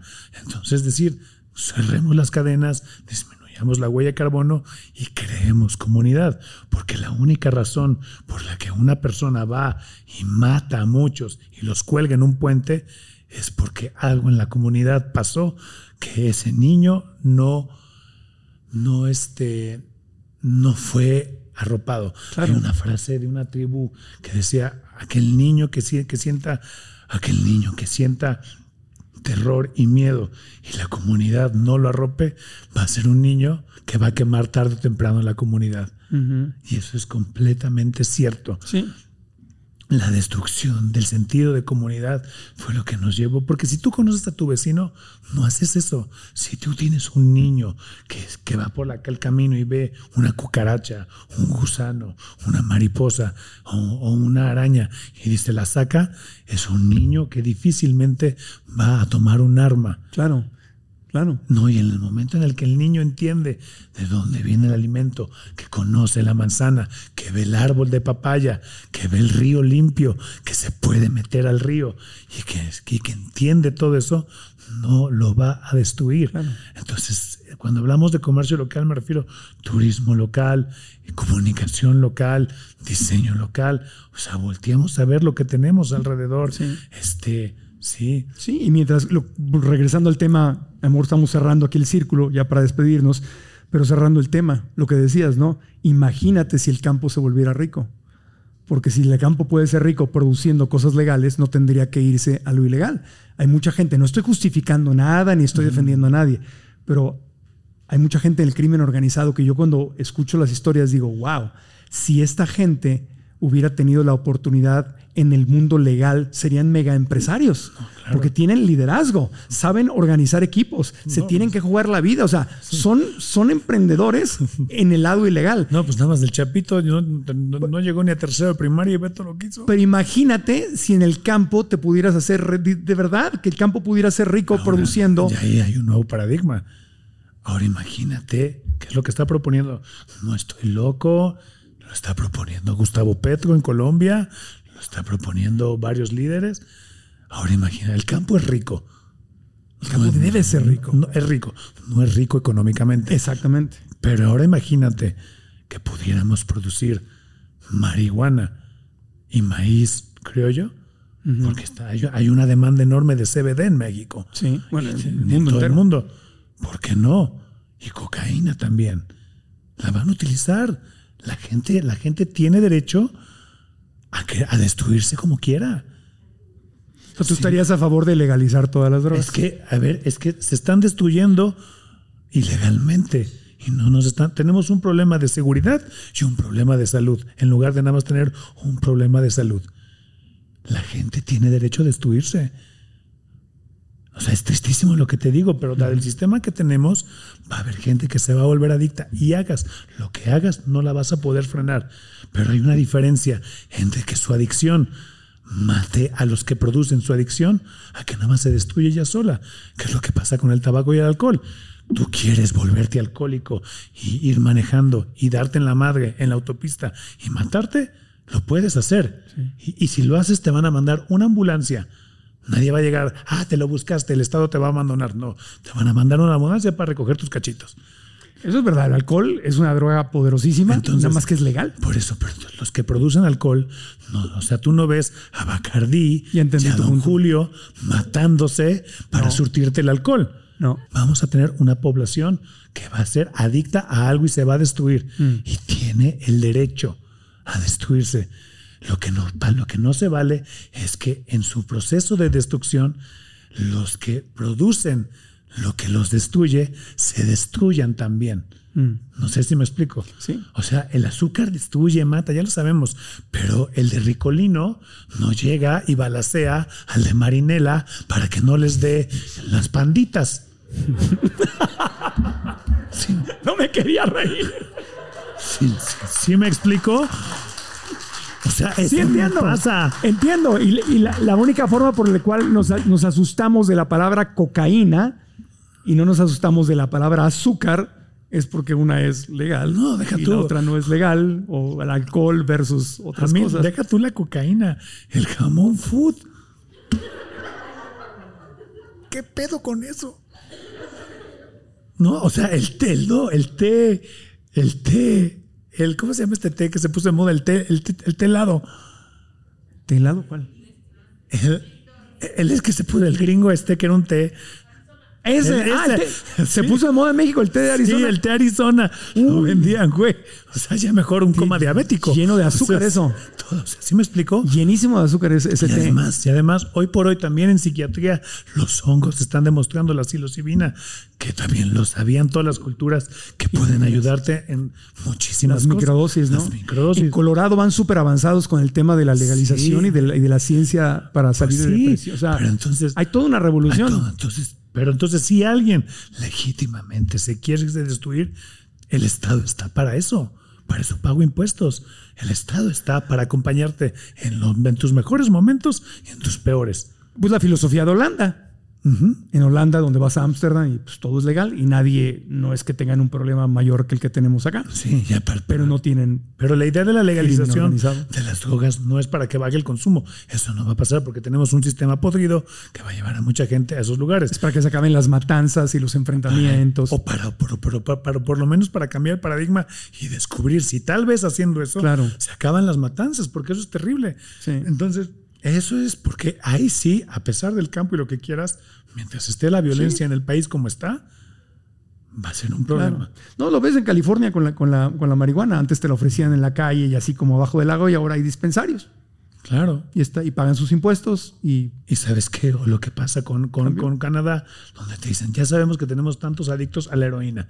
A mí me sale más barato. Yo he estado, yo darles las jeringas para que se inyecten la heroína, porque si la hacen en el mercado ilegal, voy a tener a un adicto a la heroína y además a alguien con VIH. sí, Ese es el tema. Tienes dos problemas. es, es todo un tema. Entonces lo que yo creo que tendríamos que pasar es a una producción de campo, como te lo estoy diciendo, y además producción de cocaína en Colombia y de marihuana, y que el Estado sea el que te la venda. Porque lo que está pasando es que se va el chavito al festival, al Corona Capital, le dicen, esta es una tacha, la tacha ni es tacha y termina en el psiquiátrico. Entonces mejor que te digan, ¿sabes qué? señor? Regularizarlo. Esto sí es, esto sí es una tacha y es de las buenas. Sí. ¿No? Y entonces esto sí, y cuesta tanto. Y los efectos son estos con esto, para que estemos listos. Sí, más claro, todo más, más abierto. Porque estamos, todo, Sí, es- es todo un estamos tema. así, es, ay no, qué horror, la gente se está ahogando. O sea, ¿y ¿tú cómo crees que este, este, cómo Salvador Dalí pintó lo que pintó? o sea, yo he tomado psilocibina y te juro que cuando yo estaba así en el viaje, vi, a mi, vi mi parto, vi a Dios, vi a mis abuelos y de repente vi el reloj. de Dalí. Sí, el tiempo. Claro, este güey se metía todo. Pues, se encartelar, pues sí, pero hay que, hay que hablarlo. Y yo por- y lo, lo llevo al tema del campo. Claro. Imagínate un campo mexicano e- económicamente rico y además legalizando que diga el señor, ¿sabes qué? Tengo mi plantío como en Oregon, como pasa en California, decir, tengo mi plantío de marihuana para que el que se quiera dar su churro se lo haga y además ahora, ahora por gusto, porque ya no dependo de ellos, ahí les va mi maíz. Sí, ¿no? Y aparte los, los impuestos que se están generando, por ejemplo, en California o en el estado de Colorado, eh, de California no sé, pero Colorado va 100% a educación y a prevención de, y a rehabilitación. Entonces están viendo cambios enormes porque es- esos impuestos que se están generando los ponen a trabajar. O sea, el consumo sigue igual, no aumentó ni disminuyó, como dices, pero lo ponen a trabajar de otra manera. Y ganaríamos con un campo rico. Imagínate los ingresos que podría tener México, Colombia, Ecuador, Guatemala, El Salvador con tranquilidad en las carreteras y en nuestros maravillosos pueblitos, el turismo que vendría, nosotros mismos, lo que recorreríamos nuestro país, los extranjeros vendrían a recorrer con seguridad, sin problemas en las carreteras, la derrama económica que le daría a todo mundo, tener un país en paz y tranquilo, sin asaltos, sin carreteras controladas por el crimen organizado. Sin Imagínense a un México, a un Guatemala, a un El Salvador libres. No, y entonces toda Libres. gente, toda esa gente, en lugar de estar migrando a Estados Unidos para, para que les disparen, sabes que me quedo a producir marihuana, me co- les vendo No, CBD a todo mundo. y a trabajar con el turismo, a dar servicios de turismo, porque yo creo que se duplicaría o se triplicaría con, la, con seguridad. Con seguridad. o sea, Por eso voten por mí para presidente. Vas a ver lo que. ¿Cómo se va a llamar tu partido? No, pues ya. El Tlacoyo Party. Tlacoyo Party. Sí, todo. No, pues yo creo que voy a poner lo de la agronomía. Agrónomo. Sexo, orgasmo, orgía. Enrique Cervantes para presidente. Muy Sí, o sea, no, pues esa es mi visión del campo. Nos van a llover una cantidad de comentarios aquí en YouTube. Uy, ya sabes, ahí nos entretenemos leyendo tú y yo, compadre. Eso, exactamente. Porque, bueno, hoy te agradezco mucho que hayas estado con nosotros. Vamos un aplauso a. Enrique Cervantes. Espero que hayamos aprendido crecido. ¿En dónde encuentran el pequeño Oye, oye. ¿Dónde te encuentran a ti? Y mañana, y mañana, y mañana sale el podcast y yo, yo perseguido por la DEA. Yo con ficha roja del Interpol y yo así. Oye, na- nada más quiero decir algo rapidísimo. ¿En dónde te encuentra la gente la para gente seguirte, para comprar en el pequeño en, tianguis? en- en arroba el bonito tianguis, en Facebook, en, in- en Instagram, como hay gente que dice Instagram, en el Instagram, Como la pizza. la pizza en Facebook, el bonito tianguis, y a mí me siguen en redes como Kike Kelite, en, en, en- en- en Twitter, Facebook e Instagram. Nada más, para terminar, te quiero, o sea, como sabía que venía contigo, traje lo más lujoso que tengo en mi guardarropa. Esto Ajá. está teñido naturalmente. ¿Ah, sí? Es añil. El añil es un arbusto Sí. que te da el color azul junto con las flores de pericón, que son las que se ponen cuando alguien se muere fuera de una casa. Todo esto se tiñe, se va haciendo un verde. Y este es el verde y es seda, no es algodón, es gusano de seda y también es, es, este, es en telar. En un telar. O sea, hecho mano. O sea, todo. lo que yo tengo, ni Salvatore Ferragamo, ni Carolina Herrera, ni todas esas payasadas, nadie, nadie, nadie, nadie, nadie.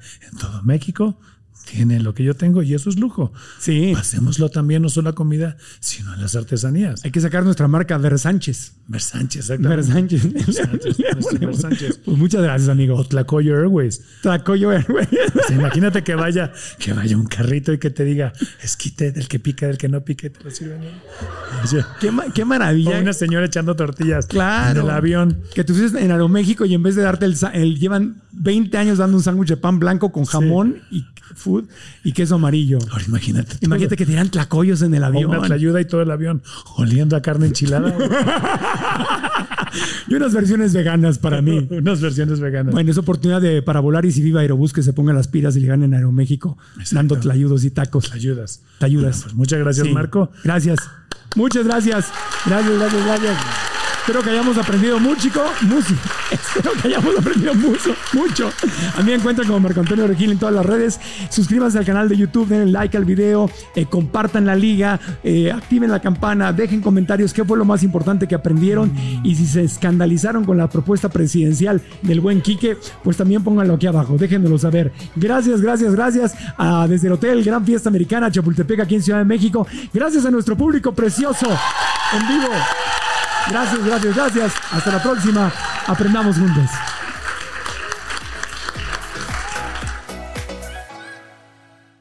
¿Estás listo para convertir tus mejores ideas en un negocio en línea exitoso? Te presentamos Shopify. Tal vez no lo sabías, pero nuestro podcast More Than Mamis es un negocio y lo empezamos por supuesto para desahogarnos y hablar sobre la maternidad, no para convertirnos en expertas de ventas y del e-commerce. Así que sí, necesitábamos ayuda para vender nuestro merch y poner en marcha nuestra tienda. ¿Y cómo suena con Shopify? Llegó otra venta. Shopify es la plataforma de comercio que está revolucionando millones de negocios en todo el mundo. Ya seas un emprendedor desde tu casa o desde donde sea, Shopify es la única herramienta que necesitas para iniciar, administrar y hacer crecer tu negocio sin dificultades. Con Shopify puedo gestionar pedidos, envíos y pagos desde cualquier lugar, brindándote toda la información y estadísticas de tus ventas al detalle. Regístrate para un periodo de prueba con tan solo un dólar al mes en shopify.com barra sonoro, todo en minúsculas. Ve a shopify.com barra sonoro para llevar tu negocio al siguiente nivel. Shopify.com barra sonoro. ¿Estás listo para convertir tus mejores ideas en un negocio en línea exitoso? Te presentamos Shopify.